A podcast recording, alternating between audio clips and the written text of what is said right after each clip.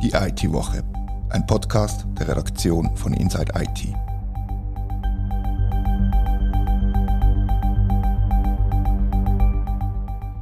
Herzlich willkommen zu einer Sonderausgabe der IT-Woche. Mein Name ist Rita Vogt und bei mir hockt Jean-Marc Hensch, Business Angel, Verwaltungsrat, ehemaliger Geschäftsführer von Swico und ehemaliger Direktor der Schweizer Gasindustrie.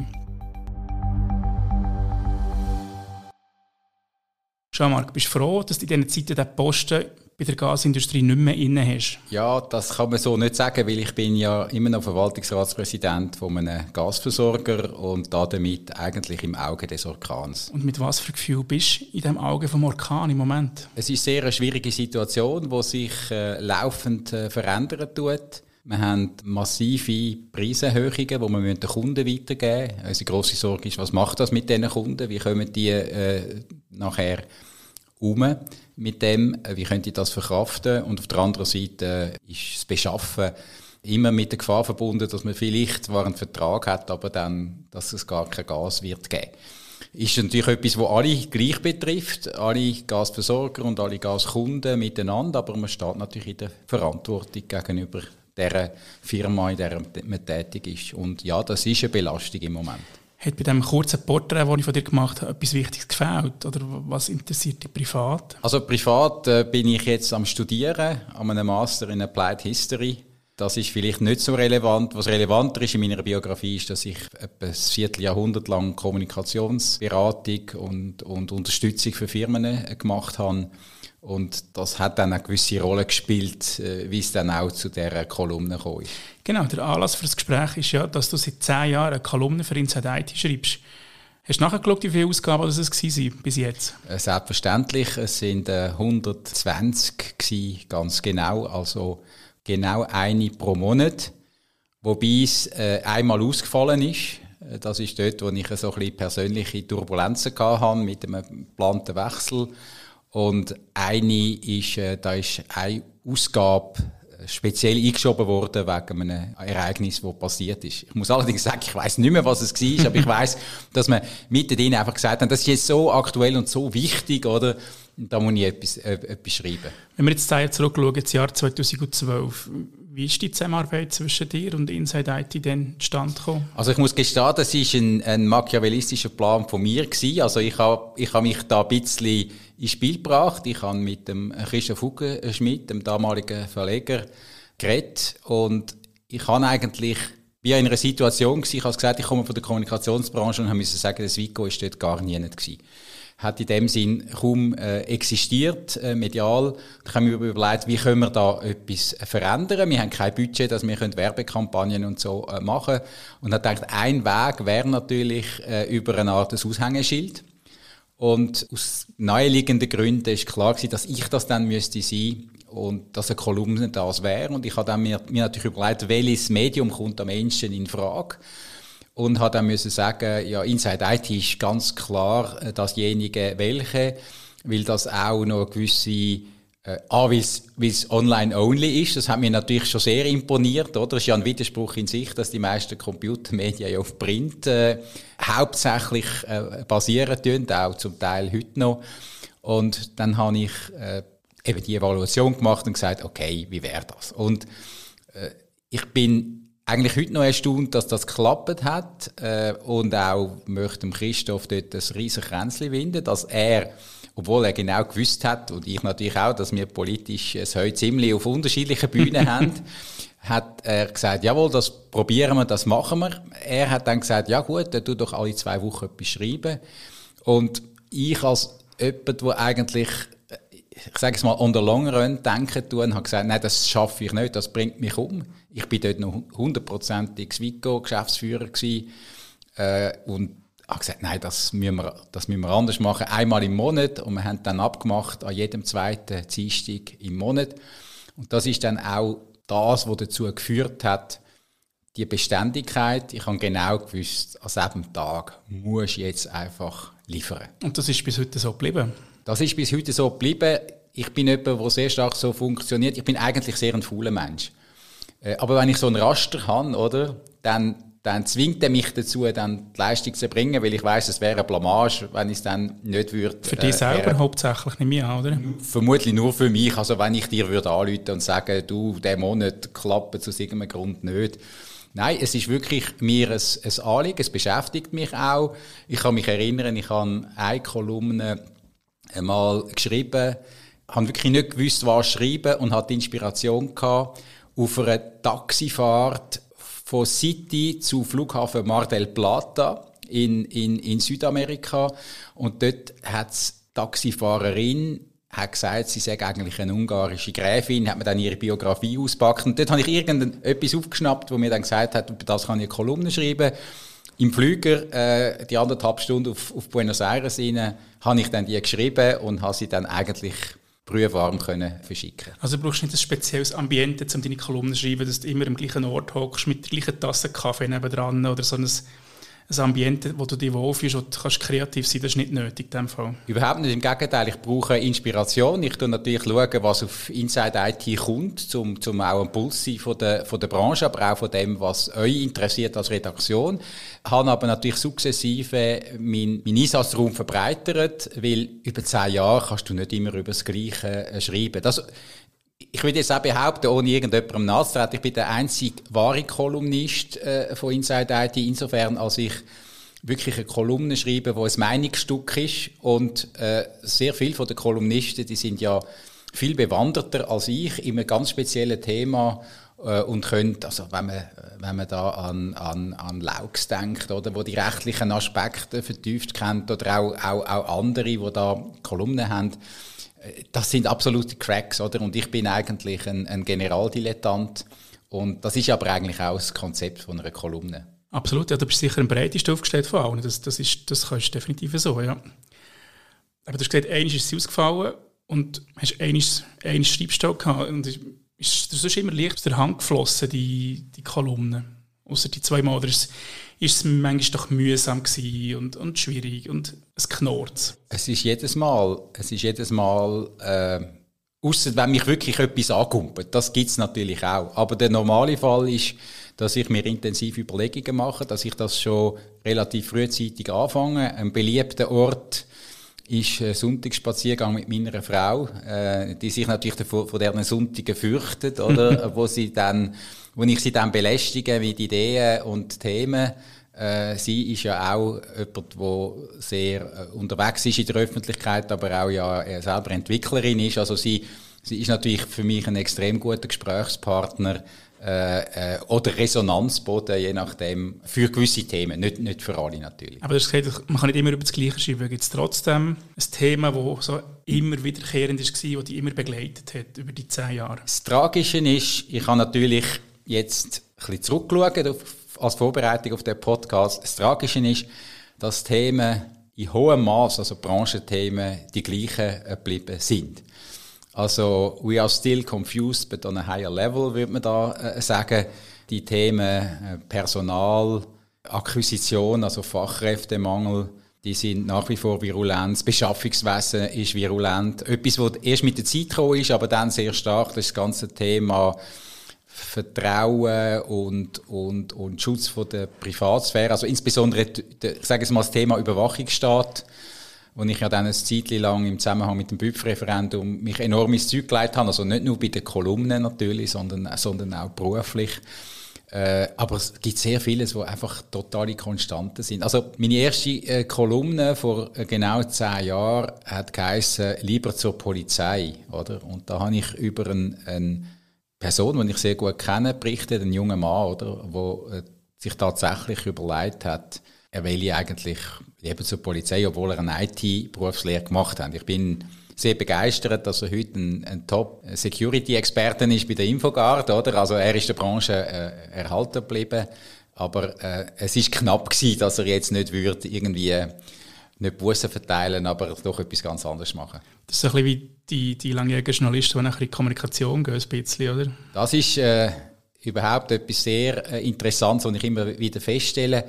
Ich finde, man redet ja über die Arbeitsbedingungen in den Medien und ich finde es legitim, wenn jemand sagt, ja, ich möchte eigentlich eine andere Seite kennenlernen wo ein bisschen stressfreier ist und planter. Das ist eigentlich das, was ich gemacht habe. Also, wo ich von der Kommunikationsbranche als Berater über bin, ins Verbandsmanagement, wo ja auch Kommunikation ist, habe ich eigentlich genau das Gleiche gemacht. Also äh, habe ich volles Verständnis für, für das. Wo ich weniger Verständnis habe, ist, dass viele Arbeitgeber das Gefühl haben, mit einem Journalist kaufen sie sich an das fachtechnische Kommunikations-Know-how ein, weil das ist eigentlich ganz etwas anderes. Und das Zweite ist, sie kaufen sich dann das Netzwerk ein. Und das stimmt eben nur zu einem gewissen Grad, weil in dem Moment, wo eben ein Journalist nicht mehr sozusagen die Visitenkarte von der Redaktion hat, ist sein Wert und sein Ansehen eigentlich ziemlich ein, ein anderes. Und da machen sich gewisse Journalisten vermutlich Illusionen. Und darum sage ich, das ist, das ist ein, ein zweischneidiges Schwert. Ja, und das Schreiben ist nicht mehr, nicht mehr das Gleiche. Ich habe selber einen zweieinhalbjährigen Ausflug gemacht in eine, in eine andere Industrie, respektive auf, ins Content Marketing quasi. Und das ist einfach tatsächlich etwas ganz, ganz anderes. Es ist fundamental anders, ob ich probiere, ein Thema aufzubereiten aus Sicht von einem, von einem Konsument oder ob ich ein Auftragsschreiber bin und ob man will oder nicht, oder ich kann das auch mit Paid Content oder was auch immer machen, aber ich schreibe im Auftrag von jemandem und ich muss mich nach genau diesen kommunikativen Leitlinien richten, wo die, die haben Und ich kann nicht irgendwie sagen, ja, ich, muss jetzt noch meine Befindlichkeit oder meine persönliche Meinung, das spielt einfach alles dann keine Rolle mehr. Und das fällt den einen schwer und den anderen weniger. Und bei dir ist es ja ähnlich, oder? Als Kommunikationsprofi schreibst jetzt quasi eine journalistische Kolumne, oder? Das ist auch tatsächlich ein Kantengang. Äh, also gibt's ja, da gibt es ja zwei Probleme. Das erste ist, kann ich ausreichend gut schreiben, zum, zum, und zwar auf eine journalistische Art und Weise. Ich glaube, das ist etwas, wo man in all diesen Jahren dann irgendwie äh, schon bekommen hat, auch mit der langjährigen Berührung mit, mit der Branche und mit, mit den Menschen, die auch in dieser Branche äh, arbeiten. Das Zweite ist, kann man auch genug davon abstrahieren, dass man eine Agenda hat, oder? Heute ist das natürlich viel, viel besser. Ich bin so breit aufgestellt, dass ich eigentlich nicht muss für irgendetwas, ich sage es mal, Werbung machen. Wenn ich das mache, wenn es einen Sinn macht, das gibt's ja, dann tue ich das knallhart offenlegen. Also ich habe ja meine, meine Biografie und meine Engagements sind ja im Internet äh, äh einsehbar für jedermann und wenn es etwas Spezielles ist, tue ich ja mit eine Kolumne schreiben, äh, Offenlegung bin so und so äh, engagiert. Weil es ist natürlich auch, es ist natürlich zum Teil eben auch spannend, wenn man dann kann eben ganz konkrete Beispiele, wo man selber kennt, ähm, anhand von denen etwas aufzeigen, aber man muss dann klar seine Position und seinen Bias offenlegen. Ja, das machen wir bei Inside IT auch. Bei allen Geschichten, wo unsere Werbekundinnen und Kunden betroffen sind, dass wir einfach die, den Interessenskonflikt in offenlegen, wenn wir kritisch über jemanden berichten, wo bei uns Werbekunde ist, kann man das bei uns immer am Schluss vom Artikel lesen. Und ich finde, die Transparenz ist das A und O gegenüber der Leserin und dem Leser, dass wir unsere Glaubwürdigkeit behalten können. Und ich glaube, das ist etwas, wo, wo Inside IT gegenüber den Mitbewerbern am Markt auszeichnet. Das ist sicher so. Also bei euch sieht man überdurchschnittlich die, die, die entsprechenden Bemerkungen. Ich finde das auch ja, das ist von der Ethik her, vom Journalismus völlig richtig und in dieser Beziehung tue ich mich deren auch völlig unterordnen. Wenn wir jetzt äh, ein bisschen aus dem, aus dem Journalismus rausgehen und ein bisschen auf, auf die ICT-Branche schauen, mit was hat die ICT-Branche in den letzten Zeit überrascht? Überrascht hat mich eben die Beständigkeit von den Problemen, wo... Äh, also negativ überrascht in dem Fall? Ja, vielleicht einfach habe ich das zu wenig äh, vorausgesehen. Eine von der ersten äh, Sachen, mit denen ich mich befasst habe beim Swico, das ist eine gross angelegte Werbekampagne gewesen, wo es darum gegangen ist, dass man äh, Nachwuchs, dass man die Leute eigentlich für die Lehre äh, motiviert, Nachwuchs äh, holt. Und das wäre heute genauso äh, angemessen wie früher. Ein Punkt, wo man sehr muss differenzieren und das wird in meinen Augen zu wenig gemacht, ist, dass es eben zwei IT-Branchen gibt, oder? Ich muss vielleicht da ein bisschen ausholen. Jede, jede Branche hat einen Job, wo, ich sage es mal, kulturbildend ist. Also wenn ich eine Schraubenfabrik habe, dann ist der in der Produktion kulturbildend. Es hat zwar Buchhalter, Marketingleute, äh, Chauffeure, aber für die Kultur von der Unternehmen sind die Schrauben relevant. Wenn ich als IT-Mensch in einer Schraubenfabrik arbeite, dann bin ich nicht kulturrelevant und dann bin ich ein Zudiener und ein Kostenfaktor. Und als solche ist die Wertschätzung an einem relativ kleinen Ort. Wir haben auch eine gewisse Zeit, ich habe auch mal eine Kolumne darüber geschrieben, häufig von Fällen, wo Mitarbeiter Daten geklaut haben. Ein ganz prominenter Fall war beim Bund, oder? Äh, das ist vor acht oder so äh, Jahre gewesen. Und wo wir einfach festgestellt haben, das sind Leute, die sind total frustriert im Keller unten und die wollen eigentlich möglichst weg von ihrem Job und möglichst wenig machen. Das, das typische, das typische IT-Image, wo, wo Informatikerinnen und Informatiker haben und wo halt wahrscheinlich auch ein Teil dazu beiträgt, dass die Fachkräfte fehlen, weil das Berufsbild nicht so verrückt attraktiv ist, oder? Aber, und jetzt kommt das große Aber, es gibt eben die zweite Welt. Die zweite Welt ist, das sind die Firmen, die wirklich IT machen, wo das ihre DNA hat, wo das in der Kultur haben. Also, der Ergon hat mal eine Broschüre gemacht, äh, Engineer is King, was ja auch ein Zitat ist, oder? Aber das ist, das sind dann eben die Rutschbahnen bei Google, oder? Und Gratis-Menü, äh, wo man aber nicht bei Google sieht, auch bei einer Adnovum, eben bei einer Ergon, bei einer, bei all diesen, bei all diesen Schweizer Firmen auch. Also, bei denen ist natürlich Bedeutung und die Rolle und der Stellenwert vom IT-Mensch ganz ein anderer. Und das wird ein bisschen in, der Öffentlichkeit, oder, äh, tut man eigentlich so anekdotisch sieht man dann eben die Google-Situationen und im Mainstream sieht man all die armen, frustrierten Typen und merkt eigentlich nicht, das sind eigentlich zwei verschiedene IT-Welten. Und das ist auch etwas, was ich finde, wo in der, in der allgemeinen öffentlichen Berichterstattung über IT eher zu kurz kommt. Und ich würde auch sagen, dass das bei den Fachzeitungen wie Inside IT nicht immer adäquat reflektiert wird, wenn man über das Thema Arbeitsbedingungen, Personalbeschaffung und so weiter schaut. Ich verstehe aber auch, dass es ja nicht ganz einfaches Thema ist. Das ist absolut richtig. Es ist sehr fragmentiert, das ist so. Und dem kann man wahrscheinlich gar nicht jedem Punkt gerecht werden. Dass man bei jeder Geschichte jede Perspektive nimmt, das ist fast gar unmöglich. Aber aber es ist so, es gibt Firmen, die wo, wo IT brauchen, zum funktionieren und zum relevant sein und zum sich verbessern. Und dann gibt es Firmen, wo einfach der Betrieb aufrechterhalten wird von, von der Informatik. Und das, das ist ein fundamentaler Unterschied, das ist richtig, ja. Jetzt haben wir ja eigentlich quasi über einen negativen Aspekt geredet. Die Branche hat immer noch die gleichen Probleme wie vor zehn Jahren. Gibt es etwas, was dich positiv überrascht hat in diesen zehn Jahren, was aus der Branche ist gekommen, sei es eine Idee oder Also Thema? ganz generell ist es eine super tolle Branche mit sensationellen Leuten. Also auch wenn man schaut, was da für eine Wertschöpfung generiert wird, wie es auch gelungen ist, oder, aus der Schweiz raus, ganz starke Firmen zu bilden, die auch eine internationale Ausstrahlung haben oder auch sehr starke internationale Funktionen in grösseren Zusammenhängen haben. Ich finde das eine super Leistung, weil man darf nicht vergessen, wir sind, ein, wir sind ein, ein Hochlohnland und wir haben offensichtlich vieles in der Ausbildung und die Ausbildung ist ja nicht nur DTH, sondern eben auch Berufsbildung und die wird in den Firmen gemacht.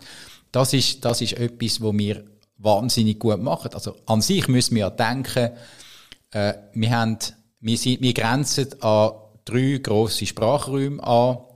Wir haben, wir haben äh, in Filmen könnte man sagen, wieso sind wir nicht plattgewalzt worden, oder? Von Deutschen, Franzosen, Italienern, äh, Schwiegen von UK und, und USA-Firmen. Natürlich sind die ganz grossen, äh, die Giganten, die kommen nicht aus der Schweiz raus. Aber die Szene, die wir haben und auch die Breite, oder? Es ist nicht so, dass wir einfach einen, einen Hub hätten, wo vielleicht eine bestimmte Sache ganz gut macht, so eine Art nationale äh, Soße, wo wir besser sind als alle anderen, sondern wir sind in allen Bereichen, oder? Das kann, das kann ERP, das kann Sicherheit sein, das kann, das kann Plattformen sein, you name it haben wir hervorragende Firmen, die sehr gut aufgestellt sind. Ich glaube auch, dass, der, dass, äh, dass sehr gute äh, Steuerzahler sind, wo, wo, wie sie sehr eine hohe Wertschöpfung haben, wo sie, wo, wo sie generieren.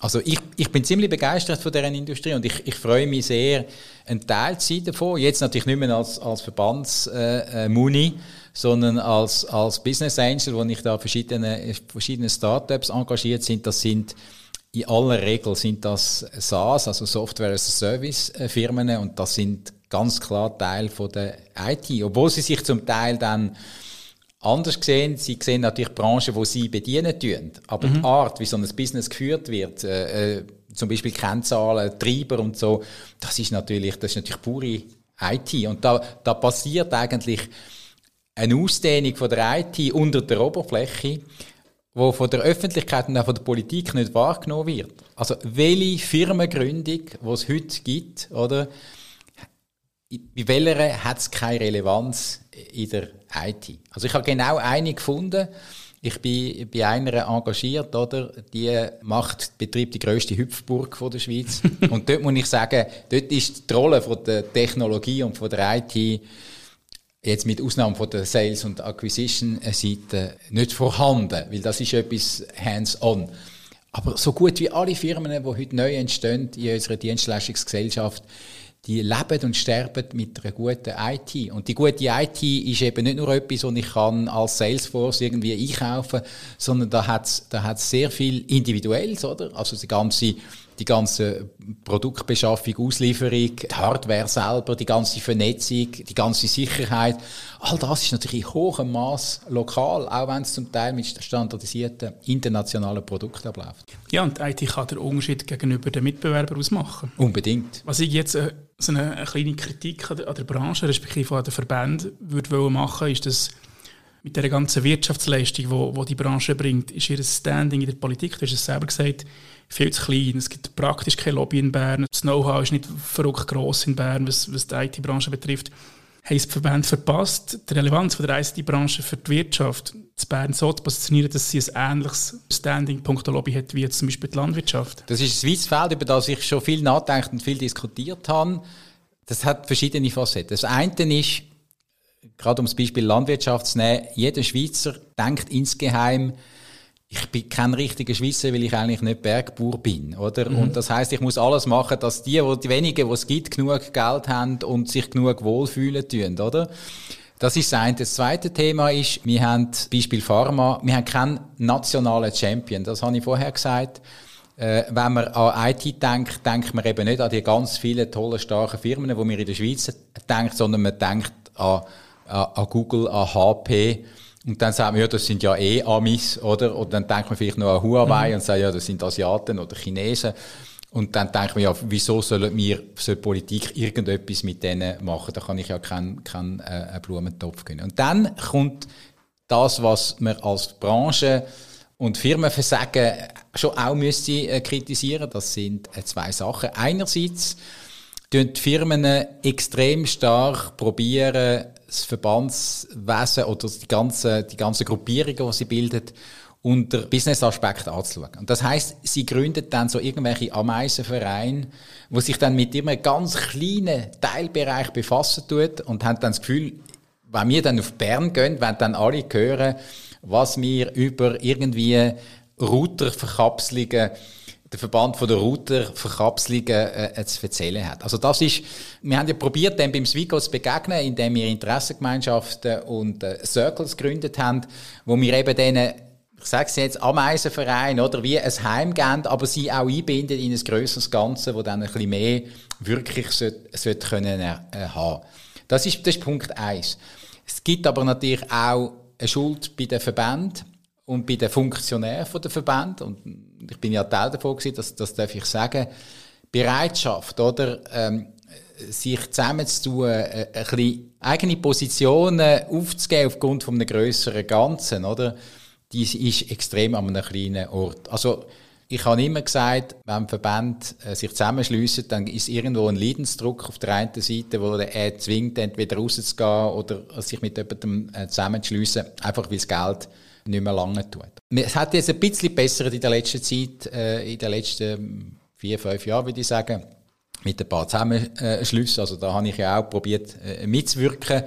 Äh, aber wir sind noch nicht dort, wo wir eigentlich äh, äh, sollten sein. Also es ja. muss mehr, noch mehr Konsolidierung geben in der Verbandslandschaft, würde ich sagen. Aus meiner Sicht gibt es mit Sicherheit noch ein grösseres Bedürfnis nach Konsolidierung. Und dann dürfen wir auch noch mal, äh, will ich auch noch mal auf, auf auf den Punkt hinweisen, den ich schon gesagt habe. Zwei Drittel der IT-Leute und damit auch Wertschöpfung finden die Firmen statt, wo keine IT-Firmen sind. Mhm. Das heißt, ein Verband lebt ja davon, dass Leute Mittel zur Verfügung stellen, oder? Und, und jetzt die ganz grossen, zum Beispiel Banken und so, die haben immer wieder gezeigt, dass sie die Branchen auch unterstützen weil dass sie sehr hoch darauf angewiesen sind. Aber es sind sehr viele Firmen, wo eigentlich, wo eigentlich auch sehr viel von der IT profitieren, wo aber eigentlich dort sich nicht daran beteiligen. Das mhm. ist in der Landwirtschaft anders, denn wenn du Bauer bist, bist du Bauer und dann weisst ich gehöre dazu und dann zahle ich auch meinen Mitgliederbeitrag. Ja, das ist eine andere Ausgangslage, das ist natürlich richtig, ja. Was wäre der richtige Weg? Aber ein Verband, eine starke Stimme gegen aussen ist ja gar nicht umsetzbar bei so einer fragmentierten Branche in dem Fall. Darum ist eben der, der Ansatz, wo man eigentlich müssen verfolgen ist eben der von einem äh, Dachverband, wo, mit, wo ein Brand hat, aber fürs Innenleben genug Gefäß, dass eben die Themen, die partikulären Themen, die ja absolut ihre Bedeutung haben und wo ja auch im einen oder anderen Fall mühen auf die politische Bühne eskaliert werden, dass die nachher können über das äh, kanalisiert werden. Weil die partikulären Teile, die sind auch darum nötig, weil sich die Branche natürlich immer weiter ausdifferenziert. Also du kannst gar nicht eine zentrale Stelle haben oder einen zentralen Verband, wo all die Themen im Blick hält. Das heißt, dass die Kapillargefäße die sind sehr wichtig und wertvoll. Aber es ist schade, wenn dann die probieren, wie selber alleine nach außen zu gehen und ihres Wort zu haben, äh, statt dass sie sozusagen koordiniert und konsolidiert einen Auftritt in äh, zum Beispiel in Bundesbern eben, äh, aber auch in der, in der generellen Öffentlichkeit pflegen. Und darum stehe ich hinter dem Swico-Ansatz nach wie vor. Es hat ja jetzt auch nach meiner Zeit weitere Gründungen oder also Übernahmen und Einbettungen gegeben, wenn ich so darf sagen. Und äh, es gibt aber halt immer noch wichtige Akteure, oder, die ein völliges Eigenleben führen und wollen führen. Und dann kommt das zweite Problem dazu. Man kann noch so ein starker Sender vor der Botschaft sein, wenn der Empfänger schwach ist, wie das aktuell in Bern meiner Meinung nach ist. Also weder im Bundesrat noch im Parlament gibt es genug Kompetenz, um die Botschaften nachher zu verstehen und zu realisieren, wie groß das Problem, Bedürfnis, Herausforderungen sind? Ja, da würde ich jetzt meinen, da gibt es schon ein paar Leute, die ein Profil haben und auch eine Ausrichtung, die sich in die Richtung jetzt Medien interessieren. Also ich meine, dass meine Nachfolgerin im Nationalrat gewählt worden ist, das ist ja, das ist ja schon bei ihrer Wahl ein bisschen die Hoffnung und absehbar gewesen. Das ist ein super Move vom Swico gewesen das zu machen. Wir haben auch, wir haben auch Leute, die sehr stark in diesem Bereich sind. Also wenn ich denke an, an Marcel Dobler, äh, ein Franz Grüter, das sind natürlich Leute, wo man nicht kann sagen, die verstehen nein, nichts nein, von der Sache. Und der, der Rudi Noser ist jetzt, äh, ist jetzt am Gehen, aber hat natürlich auch sehr lange äh, eine wichtige äh, Rolle gespielt. Aber auch so Leute wie zum Beispiel ein André Silberschmidt, die natürlich in dem, in dem Umfeld von, von Startups äh, die Heime sind und auch sehr stark mit der IT-Industrie verbunden sind. Äh, ich habe jetzt nur ein paar genannt. Also da hat es schon eine Veränderung gegeben. Das ist sicher noch nicht so viel wie Juristen oder, oder, oder Bauern. Da gebe ich dir vollkommen recht. Aber ich sehe da äh, eher, oder auch Beat Flach, oder, wo auch in dem, in dem Bereich tätig ist. Also, ich sehe da durchaus eine positive, natürlich, es könnte noch besser sein, da hast du recht. Also man kommt wohlwollend auf, auf 15 Personen, die eine gute Expertise in diesem Bereich haben. Aber es sind weniger als 10% der gewählten Parlamentarierinnen und Parlamentarier. Aber ich muss dir sagen, das lange. Also, wenn die 15 in der richtigen Kommission sind, oder? Zum Beispiel in einer, in einer NUREC, oder? Dann hätten die eine Mehrheit und dann würden die das so vorspuren, dass es, dass es richtig kommt, oder? Natürlich sind können unterschiedliche Parteien, unterschiedliche Meinungen und so. Ist mir schon klar, dass man das nicht, darum sage ich, also 15 ist eigentlich schon nicht so eine schlechte Zahl und wenn man das irgendwie noch ein bisschen erhöhen könnte, dann ist das Empfängerproblem, das du zu Recht aufwirfst, ist dann nicht mehr so akut. Aber es hat ein bisschen damit zu tun, was ich gesagt habe, mit dem Image von der Branche, mit der fehlenden nationalen Champion, vielleicht auch mit anderen Themen, die drängender sind. Und dann gibt es halt doch zwei, drei Beispiele, die nicht gut gelaufen sind, wo, wo halt nachher auch das Vertrauen in der Bevölkerung nicht unbedingt fördern in so digitale Projekte. Sagen wir, meineimpfung.ch, wo es Desaster war, das EPD, das nicht richtig vom Fleck kommt. Das sind schon so Projekte, die der ICT-Branche überhaupt nicht helfen, wenn man sieht, wie der Bund das aufgeleistet, oder? Ja, und das Problem vom Bund ist natürlich, dass bei ihm Transparenz herrscht, oder? Also wenn ich jetzt in die Wirtschaft schaue, dann läuft auch nicht jedes IT-Projekt, äh, wie es sollte. Also wenn man die, also zu Recht die Projekte abprangert, die du jetzt genannt hast, und die Liste ist, könnte man eigentlich beliebig lang fortsetzen, dann muss man einfach sehen, der Bund hat Möglichkeit eben nicht, dann einfach noch ein bisschen Geld drüber zu schütten und, und das Mut zu heben, äh, im Gegensatz zu dem, was in, in vielen Firmen läuft. Also ich könnte dir da auch, darf ich natürlich nicht sehr viele Beispiele sagen von, von Firmen, wo, wo Jahre verloren haben, wo das drei- oder vierfache ausgegeben haben von dem, was sie am Anfang gemeint haben, wo gemerkt haben, dass sich das überhaupt nicht realisieren lässt, was, was sie wollen. Ich glaube, das ist das Trial and Error, das ist halt Teil von der ICT. Und je komplexer unsere Welt wird, desto mehr Regulierungen müssen eingehalten werden, desto mehr Akteure miteinander interagieren, äh, müssen jetzt auch daran denken, wie sich die Arbeitswelt verändert. Insofern als äh, die Gig-Ökonomie. Da reden wir ja nicht nur von Uber-Taxifahrern, da reden wir ja auch von hochqualifizierten Spezialisten, wo aber dann eben nicht Angestellte sind, die müssen eingebunden werden. Also all das führt dazu, dass die Komplexität, die dann die IT muss, die IT muss ja im Prinzip die Realität in einen technischen Apparat hineinbringen, damit sie sie richtig kann abbilden kann. Und das wird immer komplexer und das ist wie, das ist ein wahnsinniges Wettrennen äh, mit der Entwicklung in der, in der realen Welt. Und darum glaube ich, das wird sich nicht vermeiden lassen, dass, dass, es, solche, dass es immer wieder solche äh, Fehler und Probleme gibt. Natürlich, äh, es gibt auch Beispiel, wo man kann sagen, da hat man es besonders dumm gemacht. Es ist insbesondere dann ganz hochproblematisch oder wenn dann, wenn dann zum Beispiel Korruption oder, oder schlichts, schlichte Misswirtschaft da ist, oder? Wenn, wenn, wenn man Leute beauftragt, etwas zu beschaffen, wo keine Ahnung haben vom Recht, von den Finanzen und vom Thema, um das es geht, aber einfach, weil sie auf dem Job sind, das ist natürlich verheerend. Das, das, also an dem kann man sicher schaffen. Und sie ist nachher ihrem besten Kollegen geben, den Auftrag. Ja. Oder so. Auch dazu gibt es eine Kolumne. Sie ist aber dann nicht der beste Kollege, sie ist der Schwiegervater. Aber ja. Okay. Ja, das, das Prinzip ist, glaube ich, glaube ich, das Gleiche. Aber ist nicht, also ist jetzt vielleicht naiv die Frage, aber eine börsenkotierte Firma hat ja genau so einen Zwang zur Transparenz wie eine Verwaltung. Oder nicht? Ist das nicht vergleichbar? Überhaupt nicht. Weil sie in den Innereien sehr, sehr frei ist, wie sie damit umgeht. Natürlich, also es gibt eine Transparenz, indem die interne Revision drauf kommt und es, es gibt möglicherweise ein internes äh, Köpferollen. Aber ich sage es mal, der Fingerpointing auf die Institution selber, der findet eben nicht statt, oder? Muss niemand erfahren. Ja, ja, also genau. Ich würde noch so gerne Fingerpointing machen. Ja, aber das, ihr habt ja auch schon das Problem gehabt, oder? Dass ihr äh, Informationen gehabt habt, die ihr dann zum Teil nicht haben können verwenden oder dass, es, dass man einfach nicht daran hergekommen ist. Äh, einfach weil die, weil die gemurrt haben. Und das kannst du. Also wenn es nicht ein absolut episches Ausmaß annimmt, also dass dann du musst irgendwie einen Abschreiber offen ausweisen in einem Geschäftsbericht, oder?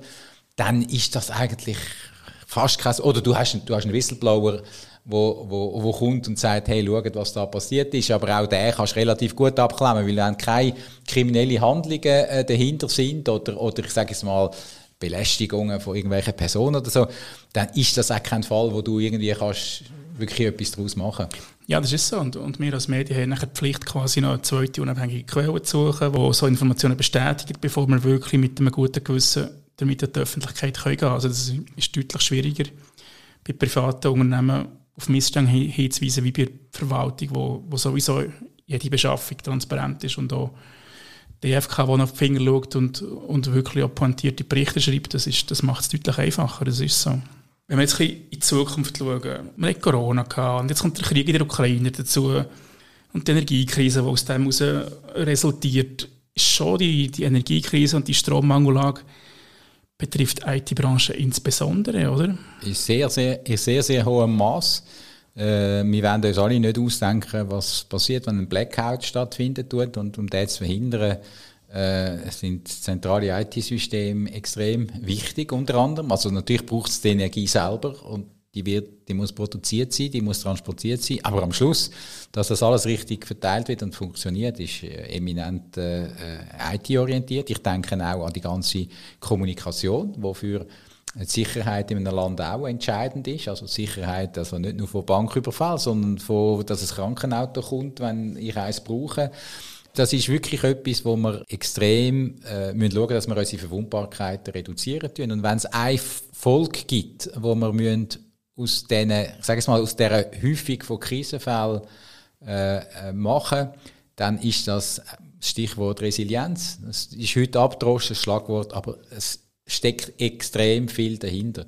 Weil das nicht an einem Ort kannst, also A kannst du nicht befehlen, äh, B braucht sehr viel Zeit und C ist das nicht an einem Ort angesiedelt, sondern wenn ihr jetzt seht, bei diesen, bei diesen Wertschöpfungsketten, oder? Überall kann es klemmen, oder? Das kann irgendein Zulieferer sein, der dann nicht in der Lage ist, dieses Zeug zu liefern. Auch heute, wenn ich von einem Handwerker etwas will, meine Frau hat mir gerade erzählt, äh, wir hätten irgendetwas sollen haben. Und dann hat er gesagt, ja, bei irgendeinem Küchengerät. Hat er gesagt, ja, nein, ich kann, wir haben da Das Teil ist einfach nicht lieferbar, oder? Und da müssen wir lernen, oder? Dass wir nicht einfach alles auf Effizienz treiben, ohne zu schauen, was ist der Plan B, oder? Also wir sind alle gefahren nur mit einem Plan A. Und jetzt stehen wir da und haben keinen Plan B. Und wir müssen lernen, auch noch einen Plan B und C zu haben. Und zwar, das, das ist innerhalb der Firmen, das ist in den Verbänden, das ist in der Politik, das ist in der Bevölkerung, oder? Das ist ein Notvorrat, das ist eben auch ein Plan B. Also all diese Sachen müssen wir uns vergegenwärtigen. Und das grosse Problem ist, dass wir natürlich sehr viele Leute haben, die nie einen Mangel erlebt haben und nie Problemlösungspotenzial gebraucht haben und völlig überfordert sind und insbesondere bei jungen Leuten, glaube ich, obwohl das natürlich typisch ein alter Mann ist, der das sagt, bei jungen Leuten, oder, dass die, wenn irgendwie das Handy nicht mehr funktioniert oder der, der Big Mac nicht mehr überkommst oder irgendwie der Pizzaservice nicht mehr einfach so heimkommt, dass für die irgendwo eine Welt zusammenbricht und dass die nicht damit umgehen können. Aber es hat für den Betrieb von vielen Firmen auch ein Problem, weil man hat alles in die Cloud verschoben. Man ist darauf angewiesen, dass die Rechenzentren laufen und man die Services daraus bezieht. Wobei, für die mache ich mir eigentlich am wenigsten Sorgen. Also die Rechenzentren sind eigentlich die, die wissen, dass Resilienz ihr Geschäftsmodell ist und die haben sich eigentlich sehr gut aufgestellt. Nur nützt uns das nicht, oder? Ja. Wenn es in Luftfig oder wo auch immer alles schön surrt und geht. Ja. Aber wir wo das nutzen eigentlich äh, den Strom äh, äh, nicht haben, oder? Ich sehe einfach ein bisschen Gefahr, dass nachher der Bund auf das Mal die Rechenzentren nötigt, als Grossbezüger von Strom auf das Mal müssen sparen. Er wird vielleicht sogar noch weitergehen und über das wird eigentlich auch schon diskutiert. Er wird sagen, ihr habt grosse Notstrompotenzial, oder? Und ihr müsst einen Teil davon auch für die Öffentlichkeit abgeben und zur Verfügung stellen.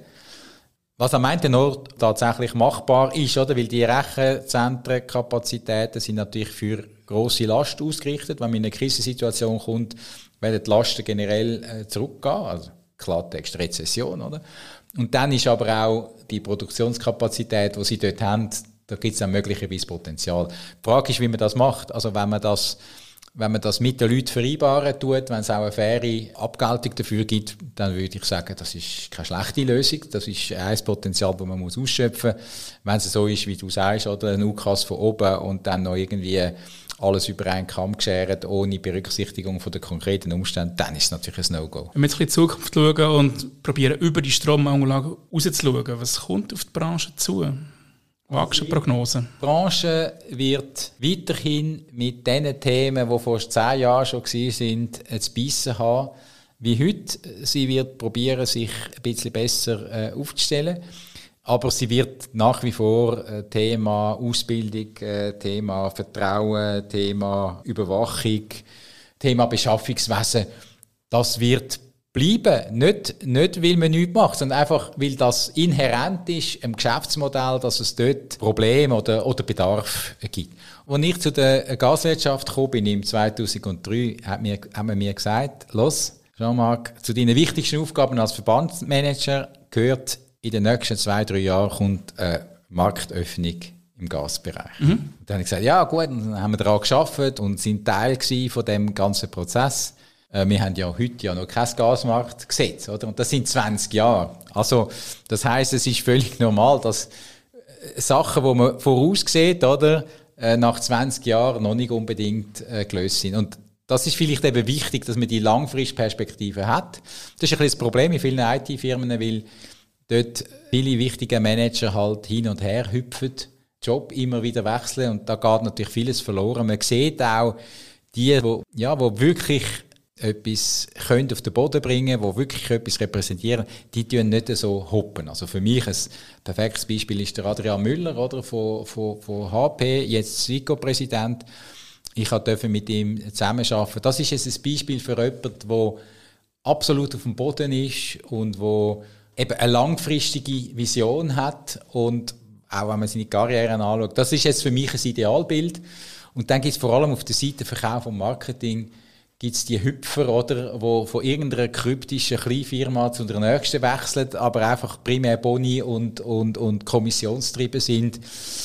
Und die haben natürlich dann eben nicht die Weitsicht, die es braucht, um langfristige Perspektiven zu realisieren. Aber wenn wir so ein bisschen auf Anfang des Gesprächs zurückkommen, ist die, die Probleme, die die Branche die letzten zehn Jahre begleitet hat, wird es auch die nächsten zwei Jahre noch begleiten, eben Rekrutierung, Privacy-Issues und diese Geschichten.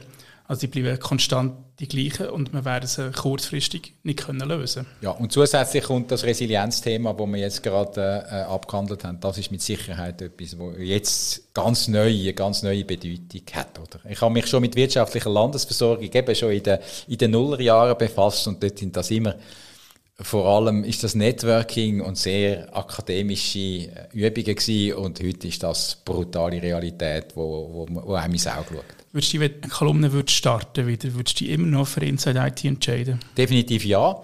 Weil, erstens einmal, es ist immer noch eigentlich die einzige Zeitung in der Schweiz, also das Medium in der Schweiz, oder, wo online only äh, publizieren tut und damit eben auch sozusagen wie in der ich habe vorher gesagt, die, die, die, die kulturelle DNA, die so wichtig ist. Also Inside IT lebt eben die kulturelle DNA von ihrer Zielbranche, äh, nämlich der IT.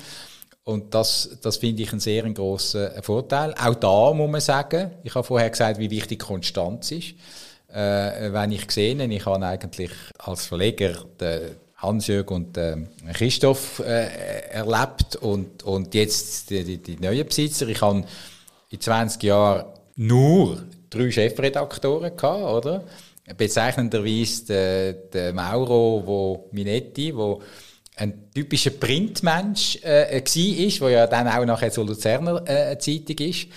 Und dann der, der, der Marcel Gamma und jetzt der Übergang zu dir und du bist jetzt ein totaler Digitalmensch. Also da sieht man jetzt, man sieht eine Entwicklung, aber die Entwicklung läuft eben nicht, indem hin und her gehüpft wird, sondern indem man eben da eine Perspektive hat, indem, indem man eine Vision kann, kann entwickeln.